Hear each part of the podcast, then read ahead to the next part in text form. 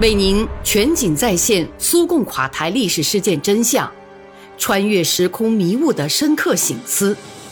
叩问各加盟共和国现状与未来。请听《大国悲剧：苏联解体的前因后果》。俄罗斯中央选举委员会主席亚历山大·维什尼亚科夫在莫斯科圆桌会议上发言。在评价上述批准公约的闹剧时说，拉脱维亚当局行事时所遵循的不是历史复仇的想法，要为纯洁主体民族而斗争，就是地方利益。在爱沙尼亚，俄语居民究竟上生活的怎么样呢？一九九一年，爱沙尼亚获得独立后，他在内政和国家建设方面毫无疑问的优先任务就是建立单一民族社会。从国内把俄语居民挤出去，而对于那些尽管挤压和歧视也不肯从爱沙尼亚迁出，把爱沙尼亚当成自己祖国的俄语居民，则要求实行同化。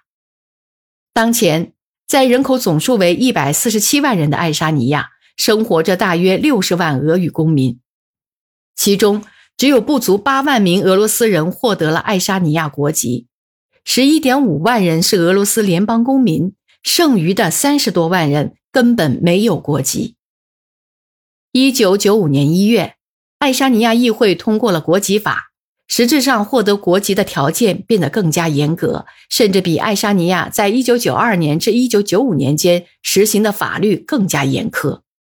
根据这个法令，爱沙尼亚长期居民只有凭临时户口居住三到五年，凭长期户口居住五年之后，才能有权申请国籍。只有在此之后提出的国籍申请才会得到受理和审议，而且仍要办理极其复杂的规划手续。其形式是通过语言和宪法知识考试，就连同爱沙尼亚公民有婚姻关系、在共和国领土上工作和持有不动产等条件，如今在获取国籍仪式上都没有任何照顾。实际上，这一法令的实施剥夺了相当大一部分爱沙尼亚居民。恢复所丧失国籍的可能，封住了他们参与国内政治和社会经济生活的道路。这时，爱沙尼亚就建立了独一无二的歧视性法律体系。根据这套法律，有三分之一的长期居民被粗暴地剥夺了公民权，被宣布为自己国家的外国人，他们最基本的政治、公民、社会经济和文化权利遭到践踏。根据爱沙尼亚法律规定。国内公民和非公民在权利方面的原则差异多达四十条以上。针对长期居住爱沙尼亚的非公民，一九九三年七月通过了一个外国人法。该法令规定所谓的外国人身份证明的发放办法。这种身份证明发给申请居住证明的人，领到这种身份证明的人，其所享受的权利范围不仅比爱沙尼亚公民要小了很多。就连跟居住在这个国家的其他国家的公民相比，也远远不如。在外国人身份证明上，按规定要注明一个专门的名称“原苏联公民”，这就把身份证明持有者归入到不存在国家的公民一类，从而实质上剥夺了他们的所有权利，包括在任何一个外国领土上受法律保护和领事保护的权利。外国人身份证明不是没有期限的，按要求，该证明应与户籍同时延长有效期限，这就给他的使用造成了困难。然而，即使这样对待长期居住在该国的居民，发放外国人身份证明的过程到一九九六年七月十二号还没有完成，这是爱沙尼亚共和国政府规定的期限。在申请外国人身份证明的十一万人当中。得到的仅有约两万人，可是据事先估计，需要证明的不下于二十万人。审批临时户口的截止日期为一九九六年七月十二号，这导致爱沙尼亚三十多万居民自身法律地位的改变。在国际社会的压力下，这些人获得了在爱沙尼亚领土上合法居留的权利，但这样一来。他们却由长期居民又变成了临时居民，从而被剥夺了一系列权利。例如，其中就包括这样的权利：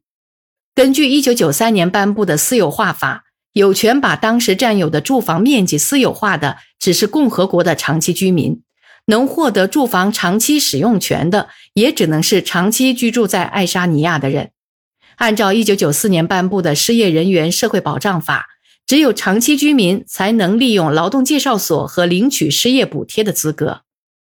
爱沙尼亚当局拖延落实俄爱协定中关于在爱沙尼亚领土上俄罗斯联邦武装力量退休人员社会保障问题的很多条款。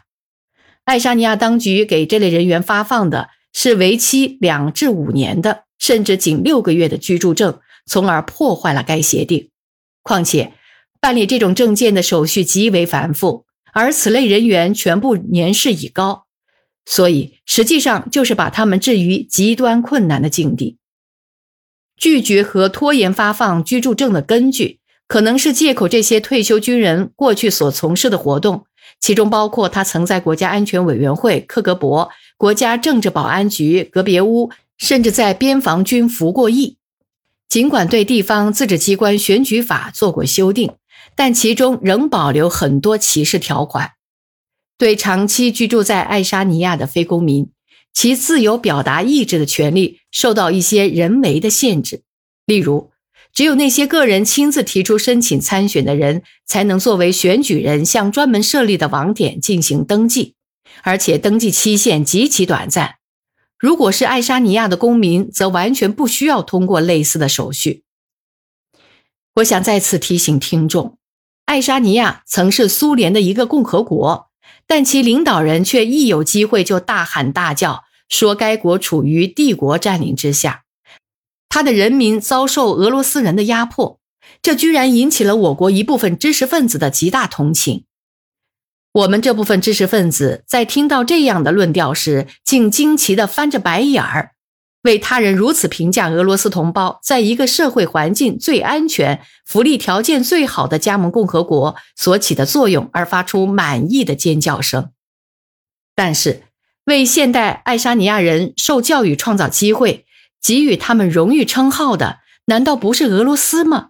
为爱沙尼亚开辟道路走向世界的，难道不是俄罗斯吗？如果没有苏联绝对权威的保护，有些爱沙尼亚人和该国公民真不知会沦落到什么地步。不久之前，爱沙尼亚内政成了联合国讨论的议题。在爱沙尼亚，至今仍然毫无道理地保留着公民和非公民之间在政治、社会、经济和文化权利方面的差异。爱沙尼亚方面在报告中企图证明这一讨论的合法性值得怀疑。爱沙尼亚上层人士认为。他们国家在这方面完全井然有序，可是联合国种族歧视委员会对这种论断不赞同，驳斥了爱沙尼亚方面误导国际社会舆论的企图。委员会对爱沙尼亚方面提出的关于履行消灭一切形式歧视的国际公约的报告提出了结论性的意见，其中表明对爱沙尼亚处理少数族群语言问题的情况给予负面评价。尤其是对爱沙尼亚当局甚至意欲在少数族群居住地区限制他们学习自己民族语言的做法表示反对。此外，委员会对于1993年爱沙尼亚颁发的民族文化自治法只适用于国内公民这一点表示担心，认为它缩小了爱沙尼亚大肆宣扬一体化纲领的范围，从而也证实了委员会的结论。俄罗斯外交部针对这次讨论作出结论说，委员会就此问题进行的辩论及其提出的总结文件再次证实，爱沙尼亚在保障非主体族群权利方面，而这主要涉及俄罗斯民族，局势引起了不具成见的观察家们的严重担心。此外，俄罗斯外交部在其专门声明中指责了爱沙尼亚外交部长托马斯·伊里维斯。认为他在对莫斯科关系中所执行的路线带有挑唆性质。应该说，托马斯·伊里维斯以前发表的几次声明都没有能给这位政治家和外交家带来良好的声誉，反而给俄爱关系造成了伤害。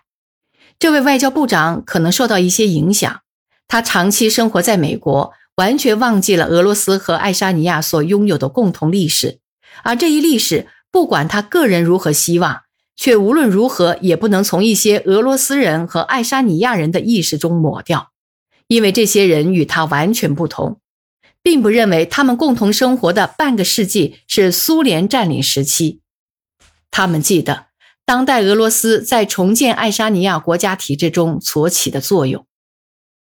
爱沙尼亚政治活动家的言论超越了理智的起码要求，他们病态地仇视俄罗斯人和俄罗斯，甚至准备为恐怖主义罪行辩护，包括为车臣匪徒辩护。譬如说，下面我就要引用一段致杜拉耶夫先生的慰问信中的文字：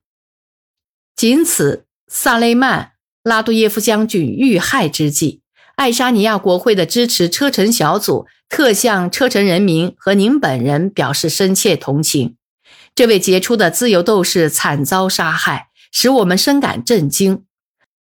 爱沙尼亚议会的支持车臣小组与车臣人民一道为萨雷曼·拉杜耶夫表示哀悼。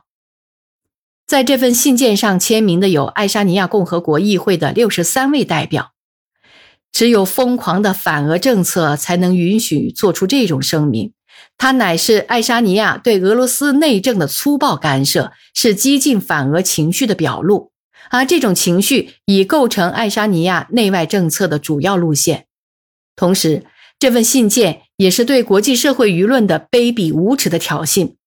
因为国际社会舆论认为政治恐怖主义是极其危险的现象。在反对恐怖主义的斗争中，国际共同体应该一致努力。